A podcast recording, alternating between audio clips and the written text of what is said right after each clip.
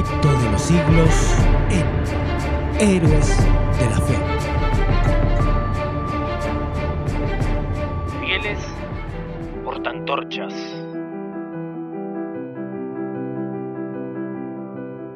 Aunque la Tierra estuvo sumida en tinieblas durante el largo periodo de supremacía papal, la luz de la verdad no pudo ser extinguida totalmente. En todas las edades hubo testigos de Dios, hombres que conservaron su fe en Cristo como único mediador entre Dios y los hombres. Sostuvieron la Biblia como única regla de vida y santificaron el verdadero día de reposo.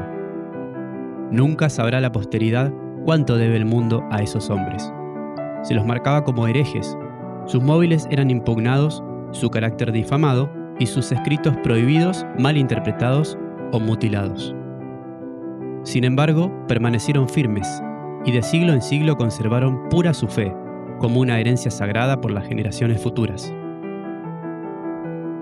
La historia del pueblo de Dios durante los siglos de oscuridad que siguieron la supremacía de Roma está escrita en el cielo, aunque ocupa escaso lugar en las crónicas de la humanidad. Pocas son las huellas que de su existencia pueden hallarse fuera de las que se encuentra en las acusaciones de sus perseguidores. La política de Roma consistió en hacer desaparecer toda huella de oposición a sus doctrinas y decretos. Trató de destruir todo lo que era herético, ya sean personas o escritos. Las simples expresiones de duda u objeciones acerca de la autoridad de los dogmas papales bastaban para quitarle la vida al rico o al pobre, al poderoso o al humilde. Igualmente se esforzó Roma en destruir todo lo que le registrase su crueldad contra los disidentes. Los concilios papales decretaron que los libros o escritos que hablasen sobre el particular fuesen quemados. Ante la invención de la imprenta, eran pocos los libros, y su forma no se prestaba para conservarlos, de modo que los romanistas encontraron pocos obstáculos para llevar a cabo sus propósitos. Ninguna iglesia que estuviese dentro de los límites de la jurisdicción católico-romana gozó mucho tiempo en paz de su libertad de conciencia. No bien el papado se hizo dueño del poder, extendió los brazos para aplastar a todo el que rehusara reconocer su gobierno. Y una tras otra las iglesias se sometieron a su dominio. En Gran Bretaña, el cristianismo primitivo había echado raíces desde muy temprano. El evangelio recibido por los británicos en los primeros siglos no se había corrompido con la apostasía católico-romana. La persecución de los emperadores paganos, que se extendió aún hasta aquellas remotas playas, fue el único don que recibieron de Roma las primeras iglesias de Gran Bretaña. Muchos de los cristianos que huían de la persecución en Inglaterra hallaron refugio en Escocia.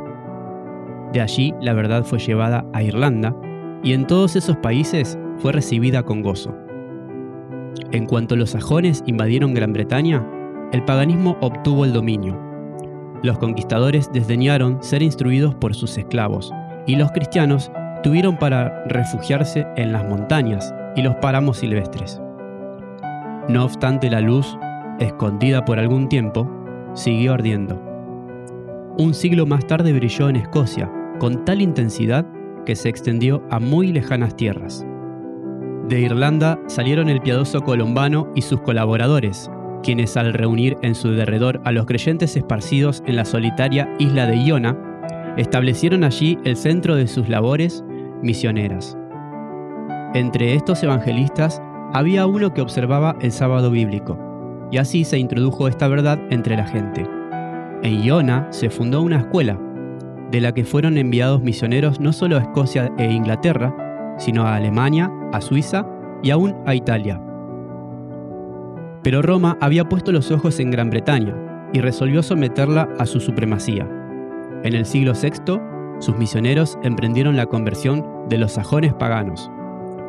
Recibieron favorable acogida por parte de los altivos bárbaros, a quienes indujeron por miles a profesar la fe católico romana. A medida que progresaba la obra, los jefes papales y sus secuaces tuvieron encuentros con los cristianos primitivos. Entonces se vio un contraste impresionante. Estos últimos eran sencillos y humildes, con carácter y doctrinas y costumbres que se ajustaban a las escrituras, mientras que los romanistas ponían de manifiesto la superstición, la arrogancia y la pompa del papado. El emisario de Roma exigió de estas iglesias cristianas que reconociesen la supremacía del pontífice soberano. Los británicos respondieron humildemente que ellos deseaban amar a todo el mundo, pero que el Papa no tenía derecho de supremacía en la Iglesia de Cristo. Y que ellos podían rendirle solo la sumisión que era debida a cualquier seguidor de Cristo. Varias tentativas se hicieron para conseguir que se sometiesen a Roma, pero esos humildes cristianos, espantados del orgullo que ostentaban los emisarios papales, respondieron con firmeza que ellos no reconocían a otro jefe que a Cristo. Entonces se reveló el verdadero espíritu del papado. El enviado católico romano les dijo, Si no reciben a los hermanos que les traen paz, recibirán a los enemigos que les traerán guerra. Si no se unen con nosotros para mostrar a los sajones el camino de vida, recibirán de ellos el golpe de muerte. Historia de la Reforma del siglo XVI. Daubinet. No fueron vanas estas amenazas. La guerra, la intriga y el engaño se emplearon contra estos testigos que sostenían una fe bíblica, hasta que las iglesias de Gran Bretaña fueron destruidas u obligadas a someterse a la autoridad del Papa. En los países que estaban fuera de la jurisdicción de Roma existieron por muchos siglos grupos de cristianos que permanecieron casi enteramente libres de la corrupción papal. Rodeados por el paganismo, con el transcurso de los años fueron afectados por sus errores. No obstante, siguieron considerando la Biblia como la única regla de fe y adhiriendo a muchas de sus verdades. Esos cristianos creían que, en la perpetuidad de la ley de Dios, y observaban el sábado del cuarto mandamiento.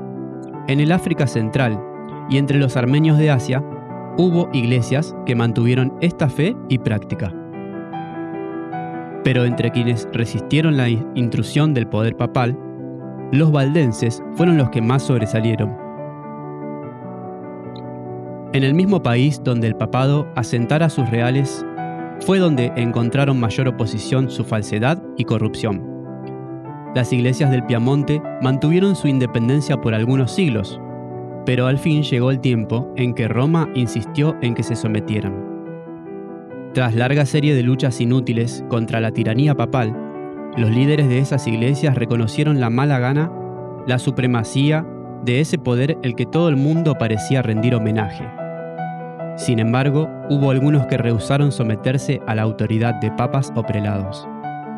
Determinaron mantenerse leales a Dios y conservar la pureza y sencillez de su fe. Se efectuó una separación, los que permanecían firmes en la antigua fe se retiraron.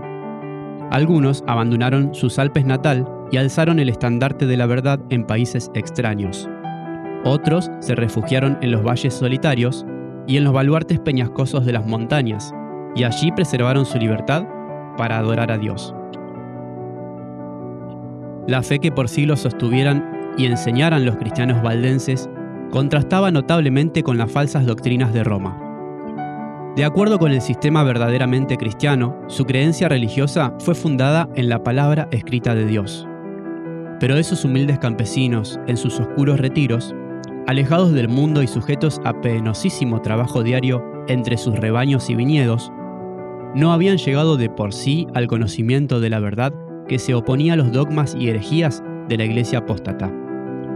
Su fe no era una fe recibida recientemente, su creencia religiosa la había heredado de sus padres. Luchaban en pro de la fe de la Iglesia Apostólica. La fe que ha sido una vez dada a los santos. Judas 3. La Iglesia del desierto, y no la soberbia jerarquía autorizada en la gran capital del mundo, era la verdadera Iglesia de Cristo, la guardiana de los tesoros de verdad que Dios confiara a su pueblo para que los diera al mundo. Entre las causas principales que motivaron la separación de la Iglesia verdadera de Roma estaba el odio de ésta hacia el sábado bíblico. Como se había predicho en la profecía, el poder papal echó por tierra la verdad. La ley de Dios fue pisoteada en el polvo, mientras las tradiciones y las costumbres de los hombres eran ensalzadas. se obligó a las iglesias que estaban bajo el gobierno del papado a honrar el domingo como día santo. Entre los errores y la superstición que prevalecían, muchos, aún de los verdaderos hijos de Dios, llegaron a estar tan confundidos que a la vez que observaban el sábado se abstenían de trabajar en domingo. Pero esto no satisfizo a los jefes papales. No solo exigieron que se santificara el domingo, sino que se profanara el sábado, y acusaban en los términos más violentos a los que se atrevían a honrarlo. Solo huyendo del poder de Roma era posible obedecer en paz la ley de Dios. Los valdenses fueron los primeros de entre todos los pueblos de Europa que tuvieron una traducción de las Santas Escrituras. Centenares de años antes de la Reforma ya poseían la Biblia manuscrita en su propio idioma. Tenían pues la verdad sin adulteración, y esto los hizo objetos especiales del odio y de la persecución. Declaraban que la Iglesia de Roma era la Babilonia apóstata del Apocalipsis, y con peligro de sus vidas se oponían firmemente a sus corrupciones. Aunque, bajo la presión de una prolongada persecución, algunos sacrificaron su fe y poco a poco renunciaron a sus principios distintivos, otros se aferraron a la verdad. Durante siglos de oscuridad y apostasía, hubo valdenses que negaron la supremacía de Roma, rechazaron como idolátrico el culto a las imágenes y guardaron el sábado verdadero.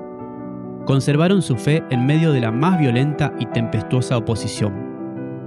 Aunque degollados por la espada de Saboya y quemados en la hoguera católico-romana, defendieron con firmeza la palabra de Dios y su honor. Tras los elevados baluartes de las montañas, refugio de los perseguidos y oprimidos de todas las épocas, hallaron los valdenses un escondite seguro. Allí se mantuvo encendida la luz de la verdad en medio de las tinieblas de la Edad Media. Allí los testigos de la verdad sostuvieron por mil años la antigua fe.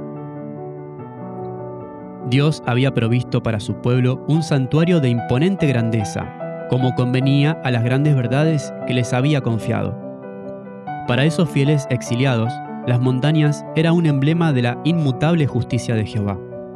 Señalaban a sus hijos esas altas cumbres que a manera de torres se erguían en inalterable majestad, y les hablaban del ser en quien no hay mudanza ni sombra de variación, cuya palabra es tan firme como las colinas eternas. Dios había afirmado las montañas y las había ceñido de fortaleza. Ningún brazo podía removerlas de su lugar, sino solo el poder infinito. De igual manera, había establecido su ley, fundamento de su gobierno en el cielo y en la tierra. El brazo del hombre podía alcanzar a sus semejantes y quitarles la vida, pero ese brazo podría desarraigar rápidamente las montañas de sus cimientos y arrojarlas al mar si pudiese modificar un precepto de la ley de Jehová o borrar una de sus promesas a quienes hacen su voluntad. En su fidelidad a la ley, los siervos de Dios debían ser tan firmes como las inmutables montañas.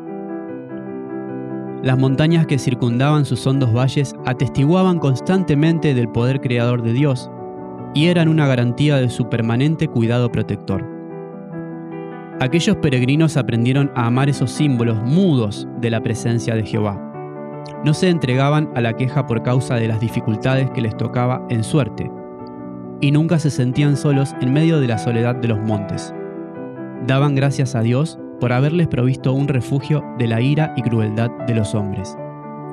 Se regocijaban en su libertad para adorarlo. Muchas veces, cuando eran perseguidos por sus enemigos, sus fortalezas naturales eran su segura defensa. En más de un encumbrado risco cantaban las alabanzas de Dios, y los ejércitos de Roma no podían acallar sus cantos de acción de gracias. Pura, sencilla y ferviente fue la piedad de esos seguidores de Cristo. Valoraban los principios de la verdad más que las causas y tierras, los amigos y parientes, incluso más que la vida misma trataban con fervor de imprimir esos principios en los corazones de los jóvenes. Desde su más tierna edad, estos recibían instrucción en las santas escrituras y se les enseñaba a considerar sagrados los requerimientos de la ley de Dios. Las copias de la Biblia eran raras, por eso se aprendían de memoria sus preciosas palabras, muchos eran capaces de recitar grandes porciones del Antiguo Testamento y del Nuevo Testamento. Los pensamientos referentes a Dios se asociaban con los escenarios sublimes de la naturaleza y con las humildes bendiciones de la vida diaria. Los niños aprendían a ser agradecidos a Dios como al dador de todo favor y todo consuelo. Como padres tiernos y afectuosos, amaban a sus hijos demasiado sabiamente como para acostumbrarlos a la complacencia de los apetitos. Les esperaba una vida de pruebas y privaciones, y quizás el martirio. Desde niños se los educaba para sufrir penurias, ser sumisos y sin embargo pensar y obrar por sí mismos. Desde temprano se les enseñaba a llevar responsabilidades, a hablar con prudencia y a apreciar la sabiduría del silencio. Una palabra indiscreta que llegara a oídos del enemigo podía no solo hacer peligrar la vida de quien lo profería, sino la de centenares de sus hermanos. Porque así como los lobos acometen a su presa, los enemigos de la verdad perseguían a los que se atrevían a abogar por la libertad de la fe religiosa.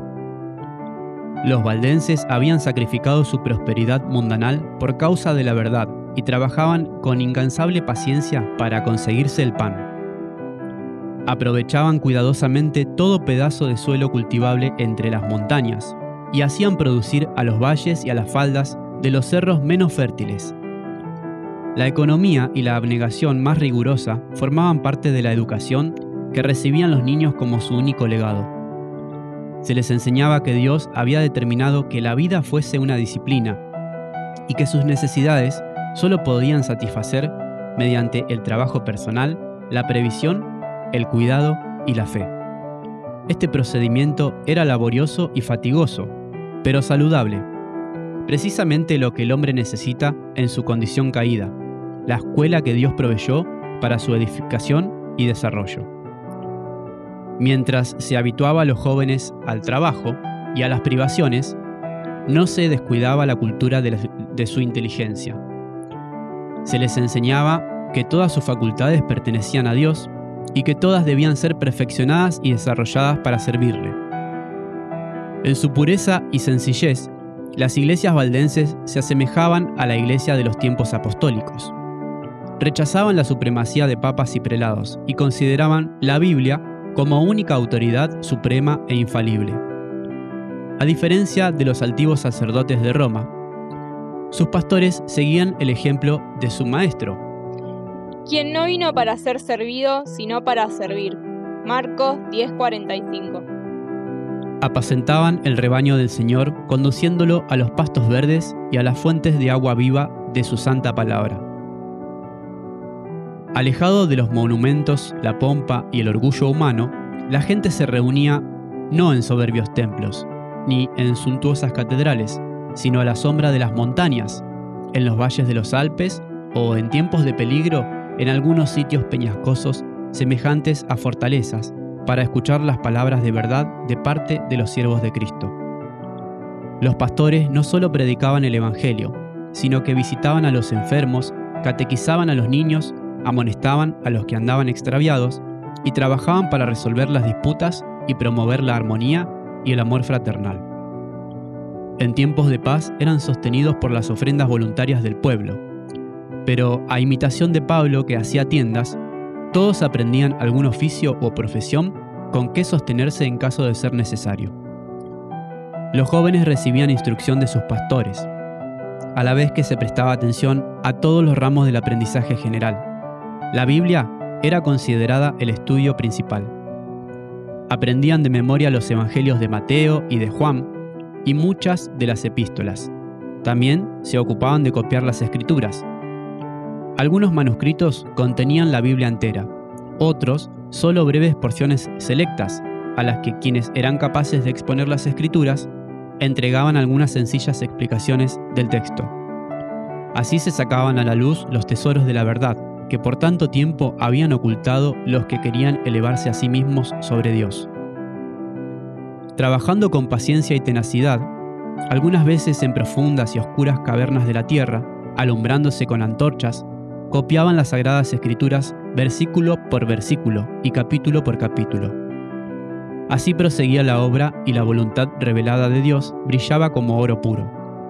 pero solo los que estaban empeñados en esa obra podían discernir cuánto más pura, radiante y bella era esa luz como efecto de las grandes pruebas que sufrían por su causa.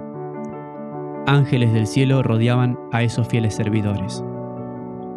Satanás había incitado a los sacerdotes papales a que sepultaran la palabra de verdad bajo la basura del error, la herejía y la superstición. Pero de una manera maravillosa, fue preservada incorruptible a través de todas las edades tenebrosas. No llevaba la marca del hombre, sino el sello de Dios. Incansables han sido los esfuerzos del hombre para oscurecer el significado sencillo y claro de las escrituras, y para hacer que contradigan su propio testimonio. Pero a semejanza del arca que flotó sobre las ondulantes profundidades, la palabra de Dios cruza ilesa las tempestades que amenazan destruirla. Así como las minas tienen ricas vetas de oro y plata ocultas debajo de la superficie, de modo que todo el que quiera hallar el precioso depósito debe cavar, así también las santas escrituras contienen tesoros de verdad que solo se revelan a quien lo busca con fervor, humildad y devoción. Dios se había propuesto que la Biblia fuese un libro de instrucción para toda la humanidad en la niñez, la juventud y la edad adulta, y que fuese estudiada en todo tiempo. Dio su palabra a los hombres como una revelación de sí mismo. Cada verdad que vamos descubriendo es una nueva revelación del carácter de su autor. El estudio de las escrituras es el medio divinamente instituido para poner a los hombres en conexión más estrecha con su Creador y para darles un conocimiento más claro de su voluntad. Es el medio de comunicación entre Dios y el hombre. Si bien los valdenses consideraban el temor de Dios como el principio de la sabiduría, no dejaban de ver lo importante que es tratar con el mundo, conocer a los hombres y llevar una vida activa para desarrollar la inteligencia y despertar las preciosas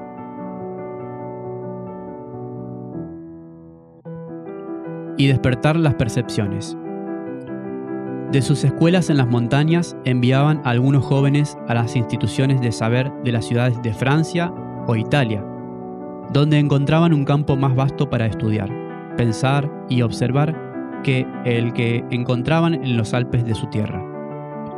Los jóvenes así enviados estaban expuestos a las tentaciones, presenciaban de cerca los vicios y tropezaban con los asuntos con los astutos agentes de Satanás que le insinuaban las herejías más sutiles y los más peligrosos engaños. Pero la educación que recibieran desde su niñez había sido tan sólida como para prepararlos para todo eso. En las escuelas a donde iban no debían imitar con nadie. Su ropa estaba confeccionada de tal modo que muy bien podía ocultar el mayor de sus tesoros, los preciosos manuscritos de las escrituras. Estos, que eran el fruto de meses y años de trabajo, los llevaban consigo, y siempre que podían hacerlo sin despertar sospecha, cautelosamente ponían alguna porción de la Biblia al alcance de aquellos cuyo corazón parecía dispuesto a recibir la verdad. El joven valdense era educado con tal propósito en vista desde el regazo de su madre, comprendía su obra y la desempeñaba con fidelidad. En esas casas de estudio se ganaban conversos a la fe verdadera y con frecuencia se veía que sus principios permeaban toda la escuela. Sin embargo, los dirigentes papales no podían encontrar, ni aún al recurrir a una minuciosa investigación, alguna pista de la fuente de lo que ellos llamaban herejía corruptora. El Espíritu de Cristo es un espíritu misionero. El primer impulso del corazón regenerado es el de también traer a otros al Salvador. Tal era el espíritu de los cristianos valdenses. Sentían que Dios no requería de ellos tan solo lo que preservaran la verdad en su pureza en sus propias iglesias, sino que hicieran honor a la solemne responsabilidad de hacer que su luz iluminara a los que estaban en tinieblas.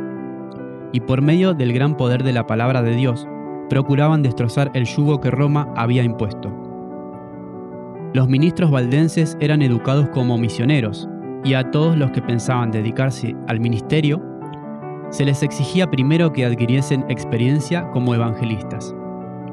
Todos debían servir tres años en algún campo misionero antes de encargarse de alguna iglesia en el suyo. Este servicio, que desde el principio requería abnegación y sacrificio, era una preparación adecuada para la vida de pastor en tiempos que ponían a prueba el alma de los hombres. Los jóvenes que eran ordenados por el sagrado ministerio no veían delante de sí perspectivas de riquezas y glorias terrenales, sino una vida de trabajo y peligro, y posiblemente el martirio como suerte. Los misioneros salían de dos en dos, como Jesús enviara a sus discípulos.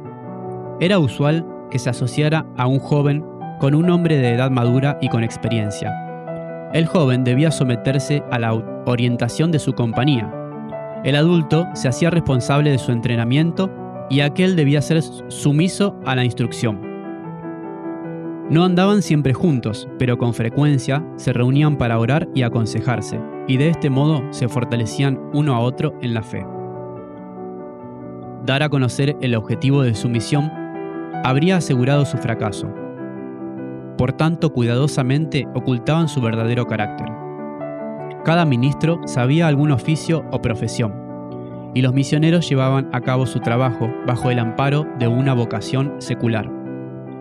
Generalmente escogían el oficio de comerciantes o buhoneros. Comerciaban sedas, joyas y otros artículos que en esos tiempos no era fácil adquirir, a no ser en distantes emporios. Y se les daba la bienvenida como comerciantes, allí donde habrían sido despreciados como misioneros. Wiley, libro 1, capítulo 7. Constantemente elevaban su corazón a Dios, pidiéndole sabiduría para poder exhibir un tesoro más precioso que el oro y las joyas. Siempre llevaban ocultas copias de la Biblia entera, o porciones de ella, y siempre que se presentaba la oportunidad, llamaban la atención de sus clientes a esos manuscritos. Con frecuencia despertaban así un interés por leer la palabra de Dios, y con gusto dejaban algunas porciones de ella a quienes deseaban recibirlas. La obra de estos misioneros empezó al pie de sus montañas, en las llanuras y valles que los rodeaban, pero se extendió mucho más allá de esos límites. Descalzos y con ropa tosca y desgarrada por las asperezas del camino, como la de su maestro, pasaban por grandes ciudades y se internaban en lejanas tierras. En todas partes esparcían la preciosa semilla. Doquiera pasaban, se levantaban iglesias, y la sangre de los mártires daba testimonio de la verdad. El día de Dios pondrá de manifiesto una rica cosecha de almas conseguidas gracias a las labores de esos hombres fieles. A escondidas y en silencio, la palabra de Dios se abría paso a través de la cristiandad y encontraba buena acogida en los hogares y los corazones de los hombres.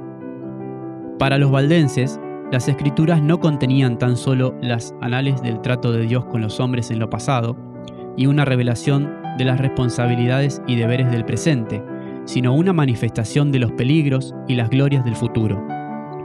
Creían que no distaba mucho el fin de todas las cosas, y al estudiar la Biblia con oración y lágrimas, tanto más los impresionaban sus preciosas enseñanzas y la obligación que tenían de dar a conocer a otros sus verdades.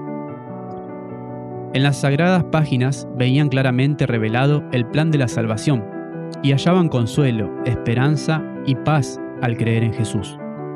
Y a medida que la luz iluminaba su entendimiento y alegraba sus corazones, deseaban con ansia derramar sus rayos sobre quienes se hallaban en la oscuridad del error papal. Veían que, guiados por el Papa y los sacerdotes, multitudes se esforzaban en vano para obtener el perdón mediante las mortificaciones que imponían a sus cuerpos por el pecado de sus almas. Como se les enseñaba a confiar en sus buenas obras para obtener la salvación, se fijaban siempre en sí mismos y pensaban continuamente en su condición pecadora, viéndose expuestos a la ira de Dios y afligiendo su cuerpo y su alma sin encontrar alivio. Así era como las almas concienzudas estaban atadas a las doctrinas de Roma. Millares abandonaban a amigos y a parientes y se pasaban la vida en las celdas de un convento. Miles trataban en vano de hallar paz para su conciencia por medio de repetidos ayunos y crueles azotes, de vigilias a medianoche, de postraciones en fatigosas horas sobre las losas frías y húmedas de sus deprimentes habitaciones, de largas peregrinaciones y de sacrificios humillantes y torturas terribles. Oprimidos por un sentido de pecado y perseguidos por el temor de la ira vengadora de Dios, muchos soportaban hasta que la naturaleza exhausta sucumbía y bajaban al sepulcro sin un rayo de luz o esperanza. Los valdenses ansiaban impartir el pan de vida a esas almas hambrientas, presentarles los mensajes de paz contenidos en las promesas de Dios y señalarles a Cristo como su única esperanza de salvación. Sostenían que la doctrina de que las buenas obras pueden expiar la transgresión de la ley de Dios se fundamentaba en una falsedad. La confianza que se deposita en el mérito humano impide ver el amor infinito de Cristo. Jesús murió como un sacrificio por el hombre porque la raza caída no tiene en sí misma nada que pueda recomendarla ante Dios. Los méritos de un Salvador crucificado y resucitado son el fundamento de la fe del cristiano. El alma depende de Cristo de una manera tan real y su unión con Él debe ser tan estrecha como la de un miembro con el cuerpo o la de un pámpano con la vid. Las enseñanzas de los papas y sacerdotes habían inducido a los hombres a considerar el carácter de Dios, y aún el de Cristo como severo, sombrío y aborrecible. Se representaba al Salvador tan desprovisto de toda simpatía hacia los hombres en su estado caído, que era necesario invocar la mediación de los sacerdotes y los santos. Aquellos cuya mente había sido iluminada por la palabra de Dios, ansiaban mostrar a esas almas que Jesús es un Salvador compasivo y amante, quien con los brazos abiertos invita a que vayan a Él todos los cargados de pecados, cuidados y cansancio. Anhelaban quitar los obstáculos que Satanás había amontonado para impedir a los hombres ver las promesas e ir directamente a Dios para confesarles sus pecados y obtener perdón y paz. Los misioneros valdenses se empeñaban en descubrir a los espíritus investigadores las preciosas verdades del Evangelio y con muchas precauciones le presentaban las porciones esmeradamente escritas de las Santas Escrituras. Su mayor gozo era infundir esperanza a las almas sinceras y agobiadas por el peso del pecado, que solo podían ver un Dios vengativo y expectante para ejecutar justicia.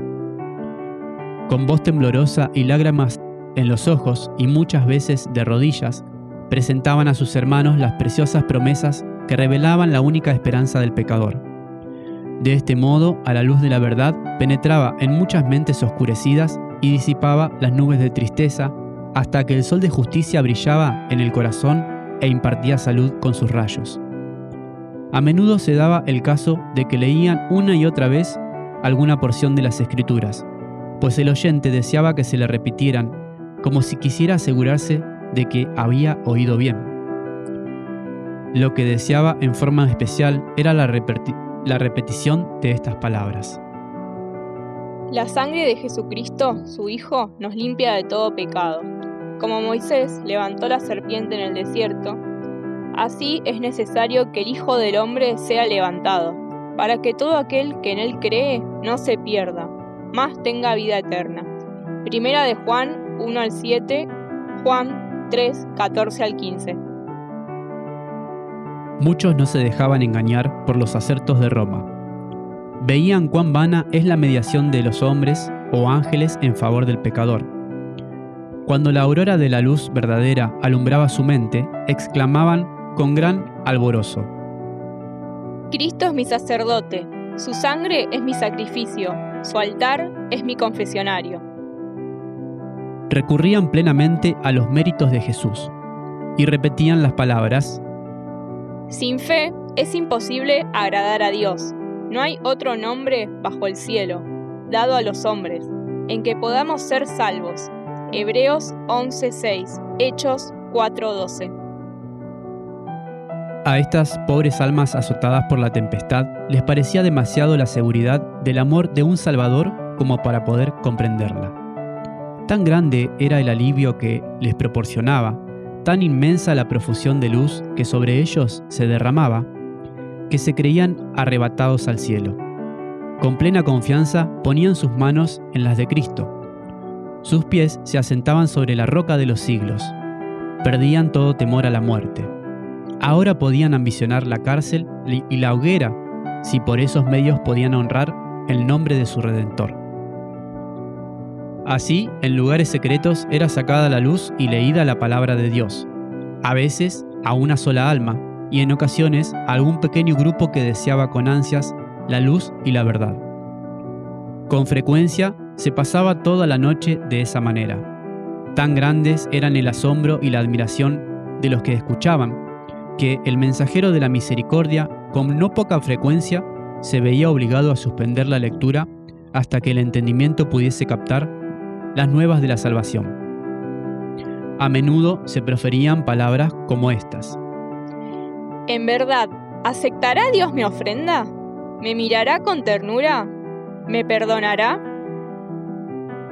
La respuesta que se les leía era, Vengan a mí todos ustedes, que están cansados y agobiados, y yo les daré descanso. Mateo 11:28. La fe se aferraba de las promesas y se oía esta alegre respuesta. Ya no habrá que hacer largas peregrinaciones, ni penosos viajes a lugares sagrados. Puedo acudir a Jesús tal como soy, pecador e impío, y Él no desechará la oración de arrepentimiento. Tus pecados te son perdonados, los míos sí, aún los míos pueden ser perdonados. Un raudal de santo gozo llenaba el corazón, y el nombre de Jesús era ensalzado con alabanza y acción de gracias. Esas almas felices volvían a sus hogares para derramar luz, para contar a otros lo mejor que podían su nueva experiencia, que habían encontrado el camino verdadero y viviente. Había un poder extraño y solemne en las palabras de las escrituras que hablaba directamente al corazón de los que anhelaban la verdad. Era la voz de Dios y llevaba convicción a quienes la oían. El mensajero de la verdad proseguía su camino, pero su apariencia humilde, sinceridad, seriedad y fervor profundo se prestaban a frecuentes comentarios. En muchas ocasiones sus oyentes no le preguntaban de dónde venía ni a dónde iba. Tan embargados se hallaban al principio por la sorpresa y después de gratitud y gozo, que no se les ocurría hacerle preguntas. Cuando lo habían instado a que los acompañara a sus casas, les había contestado que primero debía visitar a las ovejas perdidas del rebaño. ¿Podría haber sido un ángel del cielo? Se preguntaban. En muchas ocasiones no se volvía a ver al mensajero de la verdad. Se había marchado a otras tierras, o su vida se consumía en algún calabozo desconocido, o quizás sus huesos blanqueaban en el sitio mismo donde había muerto dando testimonio de la verdad. Pero las palabras que había dejado atrás no podían ser destruidas. Estaban haciendo su obra en el corazón de los hombres, y solo en el día del juicio se conocerán plenamente sus benditos resultados. Los misioneros valdenses estaban invadiendo el reino de Satanás, por lo que los poderes de las tinieblas fueron incitados a una mayor vigilancia. Cada esfuerzo realizado para que la verdad avanzara era observado por el príncipe del mal, y éste atizaba los temores de sus agentes. Los caudillos papales veían un presagio de peligro para su causa debido a los trabajos de estos humildes itinerantes. Si permitían que la luz de la verdad brillara sin em, impedimento, disiparía las densas nubes del error que envolvían a la gente, guiaría la mente de los hombres hacia Dios solo y al fin destruiría la supremacía de Roma. La misma existencia de esta gente que sostenía la fe de la iglesia primitiva era un testimonio constante contra la apostasía de Roma. Por tanto, despertó el odio y la persecución más implacables. Además, era una ofensa que Roma no podía tolerar el que se negasen a entregar las escrituras. Determinó borrarlos de la tierra. Entonces empezaron las más terribles cruzadas contra el pueblo de Dios en sus hogares de las montañas. Se lanzaron inquisidores sobre sus huellas, y la escena del inocente Abel cayendo ante el asesino Caín se repitió con frecuencia. Una y otra vez fueron asolados sus feraces campos, destruidas sus casas y capillas, de modo que de lo que una vez fuera campos florecientes y hogares cristianos sencillos y hacendosos no quedaba más que un desierto. Como la fiera que se enfurece más y más al probar la sangre, Así se enardecía con gran intensidad la ira de los papistas a causa de los sufrimientos de sus víctimas. A muchos de esos testigos de la fe pura se los perseguía en las montañas y se los cazaba por los valles donde estaban escondidos, atrapados entre bosques espesos y cumbres rocosas. Ningún cargo se podía hacer contra el carácter moral de ese linaje proscrito. Sus mismos enemigos los tenían por gente pacífica, sosegada y piadosa. Su gran ofensa consistía en que no querían adorar a Dios de acuerdo con la voluntad del Papa. Y por este crimen se les infligía todos sus ultrajes, humillaciones y torturas que los hombres o los demonios podían inventar. Una vez que Roma resolvió exterminar la secta odiada, el Papa expidió una bula en que condenaba a sus miembros como herejes y los entregaba a la matanza. No se los acusaba de holgazanes, ni de deshonestos, ni de desordenados, pero se declaró que tenían una apariencia de piedad y santidad que seducía a las ovejas del verdadero rebaño. Por tanto, el Papa ordenó que, si la maligna y abominable secta de malvados rehusaba abjurar, fuese aplastada como serpiente venenosa. Wiley, libro 16, capítulo 1. ¿Esperaba este altivo monarca enfrentar otra vez esas palabras? ¿Sabía que estaban registradas en los libros del cielo para confrontarlas en el día del juicio? Jesús dijo, Cuanto hicisteis a uno de estos hermanos míos más pequeños, a mí me lo hicisteis. Mateo 25:40. En esa bula se convocaba a todos los miembros de iglesia a unirse en una cruzada contra los herejes.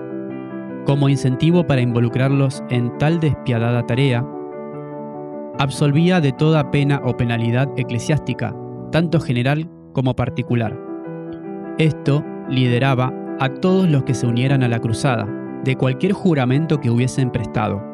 Legitimaba su título a cualquier propiedad que pudieran adquirir ilegalmente, y prometía la remisión de todos sus pecados a quienes matasen a cualquier hereje. Anulaba todos los contratos hechos en favor de los valdenses, ordenaba a los criados de estos a que los abandonasen, prohibía a todos los que prestasen ayuda de cualquiera clase y los autorizaba a tomar posesión de sus propiedades. Este documento muestra a las claras el espíritu satánico que operaba detrás de bastidores. Es el rugido del dragón y no la voz de Cristo lo que en él se dejaba oír.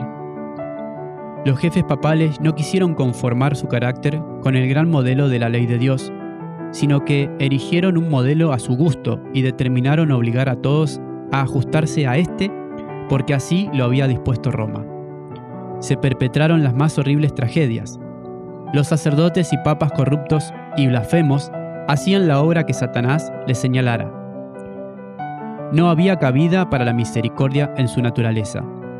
El mismo espíritu que crucificara a Cristo y que asesinara a los apóstoles el mismo que impulsara al sanguinario Nerón contra los fieles de su tiempo, estaba empeñado en exterminar de la tierra a quienes eran amados de Dios. Las persecuciones que por muchos siglos cayeron sobre esa gente temerosa de Dios fueron soportadas por ella con una paciencia y constancia que honraron a su Redentor. No obstante, las cruzadas lanzadas contra ellos y la inhumana matanza a que fueron entregados siguieron enviando a sus misioneros a diseminar la verdad preciosa. Se los buscaba para darles muerte, sin embargo, su sangre regó la semilla sembrada y no dejó de dar fruto. De esa manera testificaron los valdenses de Dios siglos antes del nacimiento de Lutero. Esparcidos por muchos países, sembraron la semilla de la reforma que brotó en tiempos de Wycliffe.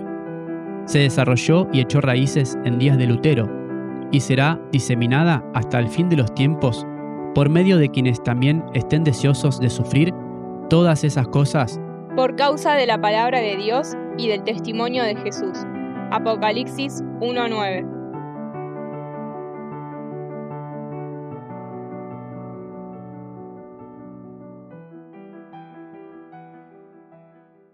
Héroes de la, fe.